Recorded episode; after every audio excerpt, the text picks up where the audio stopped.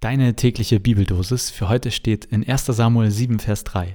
Wenn ihr euch von ganzem Herzen zu dem Herrn bekehren wollt, so tut von euch die fremden Götter. Und aus Lukas 16, Vers 13.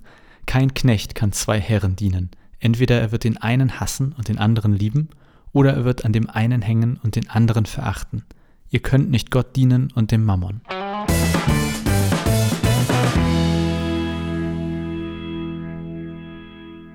Also, ähm, ich sag mal so, ne, wir haben Netflix-Account, Amazon-Account, Disney Plus, The Zone.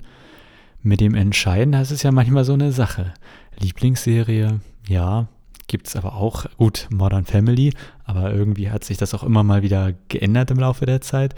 Beim Beruf, man kann einen haben, aber man kann ja mehrere haben. Man kann ein Haus haben. Manche sagen auch, nö, ich habe noch einen Schrebergarten dazu, ein Auto oder zwei Autos. Also irgendwie.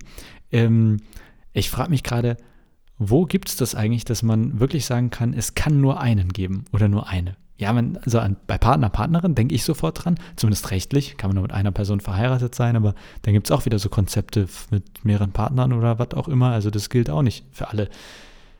Deswegen, ich bin gerade ein bisschen ähm, ratlos, ähm, um ein Bild zu finden für das, was ich in der Bibeldosis gelesen habe, denn da steht ja, du sollst nur einen haben, nämlich ein Gott. Und auch in den Geboten, in den zehn Geboten steht, steht ja gleich vorne, du sollst keine anderen Götter neben mir haben. Jo, und dann kommt dieses Beispiel mit den Knechten. Das ist natürlich super weit weg. Äh, so richtig überzeugend tut mich das auch nicht. Also, ähm, ne, im Prinzip steht ja da, man kann nur einen Herren haben. Wenn ich das jetzt irgendwie auf Berufe beziehe, naja, es gibt doch genug Leute, die zwei Jobs haben und auch für beide brennen. Und wer hier meine Folge über die Pink-Doku vor kurzem gehört hatte, wo es ja irgendwie darum ging, dass sie weiß gar nicht, wie ich es erzählt habe, also dass sie irgendwie halt voll Mutter ist und auch voll Musikerin ist und so. Und naja, geht das nicht? Kann man nicht auch, also es gibt doch genug Leute, die irgendwie wahrscheinlich einerseits für einen Job brennen und auch Eltern sind. Oder schließt sich das immer aus? Ich weiß nicht. Also bei Leistungssport, okay, da glaube ich, da geben Leute häufig richtig viel auf und machen nur Sport und so richtig krasse Karriereleute, okay, ist vielleicht auch so. Aber ist das dann bei Gott genauso? Jetzt mal im Ernst, ist keine rhetorische Frage. Geht nur 100% Gott und sonst nichts? Wie so bei so einem krassen Leistungssportler? Ist man ein Leistungsgläubiger oder irgendwie so einem Karrieretypen? Ist man dann irgendwie, äh, ja, Gottes Karriere süchtig oder sowas? Ich weiß nicht. Also zumindest bei mir ist das nicht so, muss ich ja mal hier gestehen, ja. Ähm, meine Beziehung zu Trixie ist mir super wichtig. Freunde, Familie, Urlaub. Und klar, ich würde sagen, Gott ist da überall irgendwo dabei und meine Beziehung mit zu Gott ist mir auch super wichtig und steht auch super weit oben. Aber jetzt ja nicht im Sinne von irgendwie so einem Karrieretyp, also um dieses schöne Wort nochmal zu nutzen, Leistungsgläubiger. Ich weiß nicht. Ordne ich wirklich alles andere unter für dieses eine Ziel? Ich glaube, bei mir ist das wirklich nicht so oder zumindest nicht immer so. Was ich aber glaube, es geht am Ende um die Frage, woran orientiere ich mich? Also jetzt habe ich überlegt, naja, wenn man sagt, ich bin ein sparsamer Mensch, dann heißt es ja nicht, dass man nicht auch mal Geld ausgeben darf und sich was gönnt. Ja, oder wenn man sagt, ich bin ein äh, total liebevoller Mensch, dann heißt es ja nicht, dass man nicht auch mal stinkig sein darf. Und genauso denke ich mir, naja, wenn man sagt, ich bin ein gläubiger Mensch, ich bin ein Mensch, der eine Sehnsucht nach Gott hat und eine gute Beziehung zu Gott haben möchte, dann heißt es ja nicht, dass man nicht auch mal nicht glauben darf oder mal zweifeln darf und, und so weiter.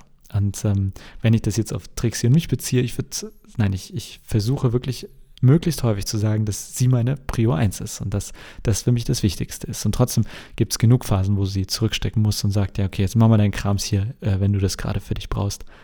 Und ich glaube, es ist bei Gott ähnlich. Ich glaube, ähm, vielleicht glaube ich es auch nur, weil es meine Lebenserfahrung ist und weil ich mir das nicht anders vorstellen kann. Aber ähm, ich glaube, Gott weiß, dass wir nicht immer 100% on fire für ihn sein können. Und deswegen geht es ihm, glaube ich, darum, woran unser Herz hängt. Das steht ja auch hier im Text, sozusagen, weil man mit ganzem Herzen irgendwie für Gott da, also ihm folgen möchte.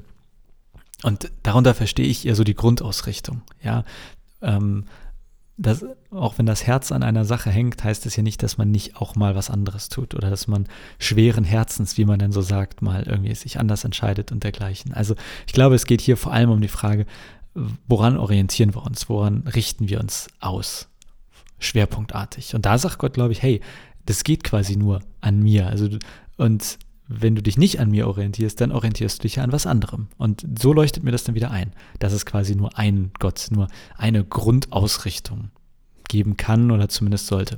Naja, ähm, ich rede schon wieder zu lang hier.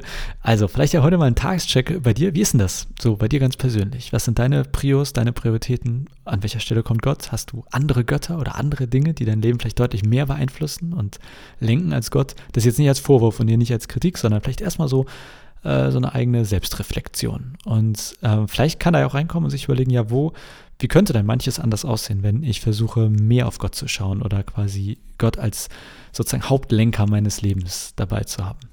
Ja, das habe ich zumindest heute mal aus dieser Bibeldosis mitgenommen. Hoffe, da war auch für dich was dabei. Wünsche dir einen wunderbaren Tag. Die, genießt die Sonne und das geile Wetter und bis morgen.